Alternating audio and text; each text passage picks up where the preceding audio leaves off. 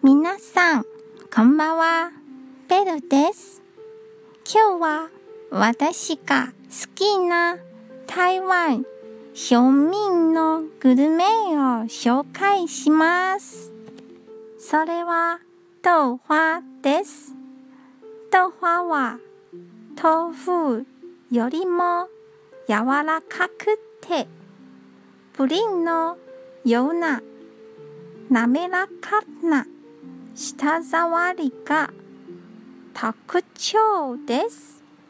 夏は冷やして甘いシロップをかけて食べます。冬は温かい生姜のシロップをかけて食べます。今日も一日お疲れ様でした。